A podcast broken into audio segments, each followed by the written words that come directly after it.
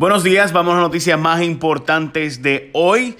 7 de mayo, martes 7 de mayo de 2019, y le ha dado otro temper tantrum al presidente ante el más reciente ataque de Trump contra el gobierno por la cantidad de dinero que se alega que han desembolsado a Puerto Rico. Bueno, realmente no sabemos si tuvo que ver con la decisión de Cora, de que no va para la Casa Blanca, que de hecho lo están criticando a Cora en periódicos como Boston Herald, eh, sino que además hay una publicación en Twitter del presidente que nuevamente vuelve a mostrar su coraje y lo que dice es, y él está hablándole a su base electoral, diciendo, oye, no están dándole chavos para desastres a North Carolina, no están dándole chavos a los granjeros, a los agricultores de Arkansas, ni a los de Nebraska, pero le están dando chavos a Puerto Rico, que le hemos dado 91 billones de dólares. Trump sabe que eso es falso.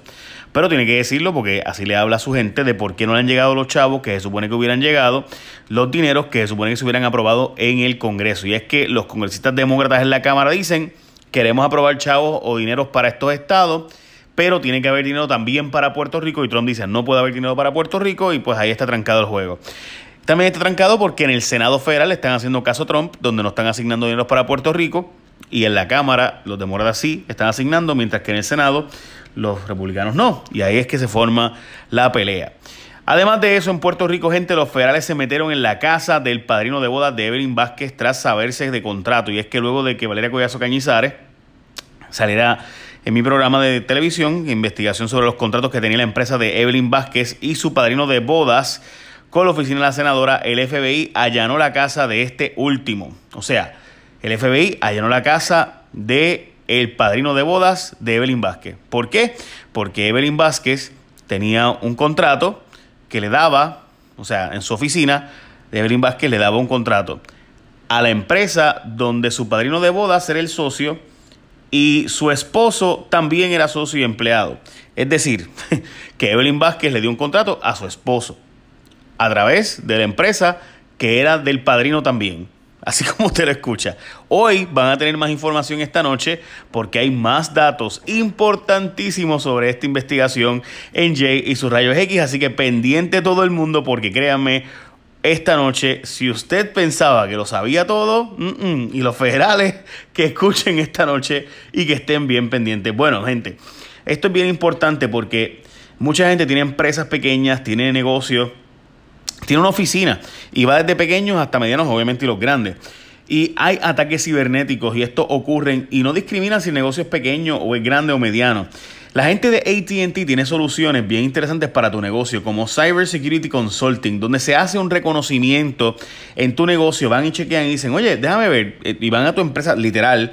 Tú vas a cualquier tienda de ATT y dicen, mira, los consultores de ATT pueden ir a chequear mis sistemas a ver y ellos van y te hacen un reconocimiento de las vulnerabilidades, áreas de mejorar tu empresa para poder diseñar una estrategia que permite un sistema de seguridad cibernética que está adaptado a ti y diseñado exclusivamente para tus necesidades.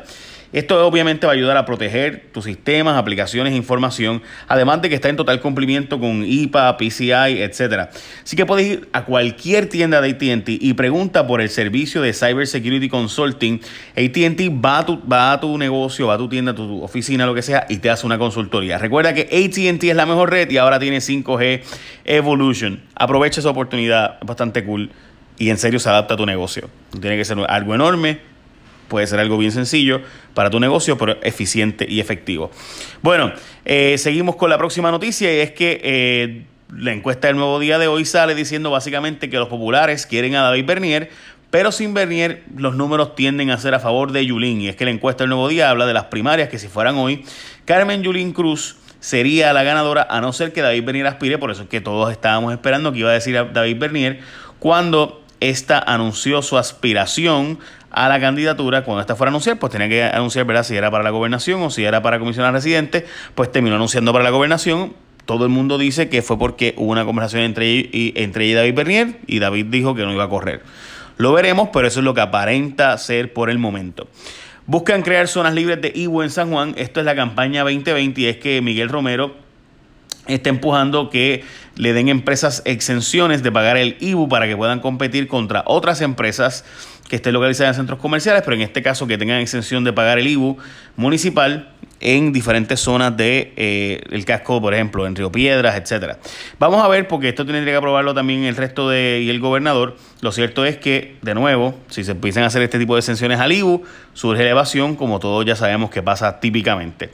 A falta de peleas de gallos, cobro de apuestas por internet. Y voy a explicar esto brevemente. Es que hay mucha gente diciendo, bueno, pues ¿qué vamos a hacer con las galleras? Porque van a tener que cerrar las galleras, ¿verdad? Va a haber peleas de gallos, pero va a haber peleas de gallos por ahí, en corrales y subterráneamente, como ocurre en Texas, ¿no?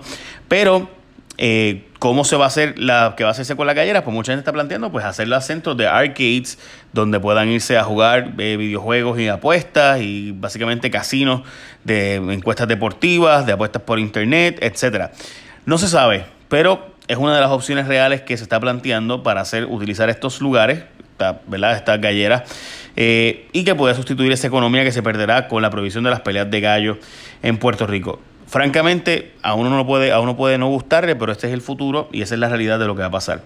Bueno, van a intentar consolidar oficinas de finanzas de varias agencias en el gobierno. Hacienda va a buscar consolidar las oficinas de finanzas de varias agencias en todo Puerto Rico, particularmente agencias pequeñas que tienen oficinas de finanzas pequeñas, las van a estar agrupando y convertirlas básicamente como parte del CFO o parte del Departamento de Hacienda. Eh, embarrado los dueños de gasolineras por la llegada de Costco y es que el gobierno aprobó la solicitud de Costco para, para establecer gasolineras en Puerto Rico, pero está siendo apelado, eh, apelado ese proceso en los tribunales, mayormente en el tribunal apelativo estaba eh, la gasolinera Costco almacena el equivalente a 5 gasolineras o más, incluso de las gasolineras normales. Eh, estamos hablando de 105 mil más o menos galones de gasolina, o sea, una cosa absurda en comparación con una competidora. Y por eso, pues muchas gasolineras dicen, pero es que nos va a sacar del mercado porque pueden tener precios mucho más bajos de lo que el resto. Bueno, pues ok. Eh, ya tú sabes. Educación traqueteó con 300 millones en computadoras, pasito a pesito.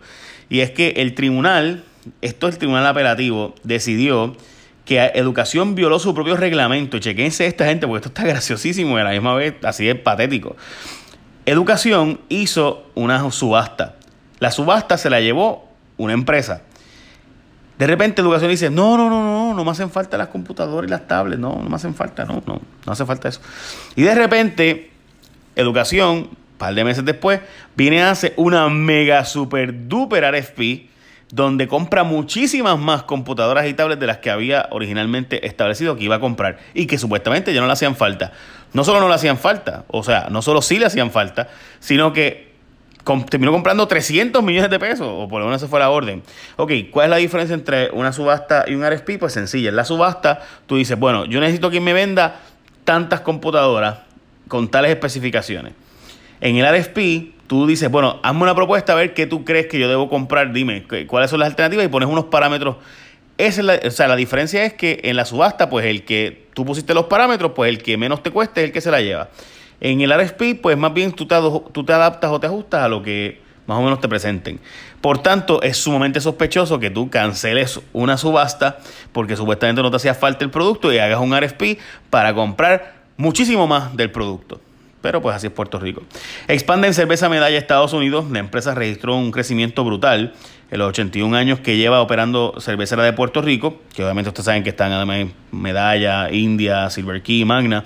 El 2018 ha sido un gran año y además de eso están creciendo bastante en los Estados Unidos y en mayo van a conseguir entrar a Connecticut y siguen creciendo. El año pasado se insertó la cerveza, por ejemplo, en la Florida y la acogida fue tanta que se vendieron más de 250 mil cajas en tan solo un año y por ahí aparentemente se está continuando la venta sustancialmente. Eso básicamente son las noticias más importantes del día de hoy. También hay una foto que aparece del joven puertorriqueño eh, que fue quemado en México, que estudia medicina, y la verdad es que, nos alegra un montón verlo, ver que está bien y ver que está echando para adelante, eh, y ver que está mucho mejor. Eh, y además de eso, hay una petición de la Junta de Control Fiscal a los municipios para que se pongan para su número y básicamente pues paguen lo que se supone que paguen. O sea, los municipios honestamente están buscando que la Junta les meta mano y los cubra, o sea, haga un tipo de cover entity. Yo no sé honestamente qué rayos le pasa a la Junta, que, o no sé, de verdad, que nos acaban de poner en cintura. O sea, deben 350 millones en pensiones. No están pagando los pensionados, pero quieren que se paguen las pensiones. O sea, tú no, si tú no pagas la, tu parte de la pensión como patrono, pues las pensiones van a rebotar. Va a llegar el momento que no van a poder pagarse las pensiones.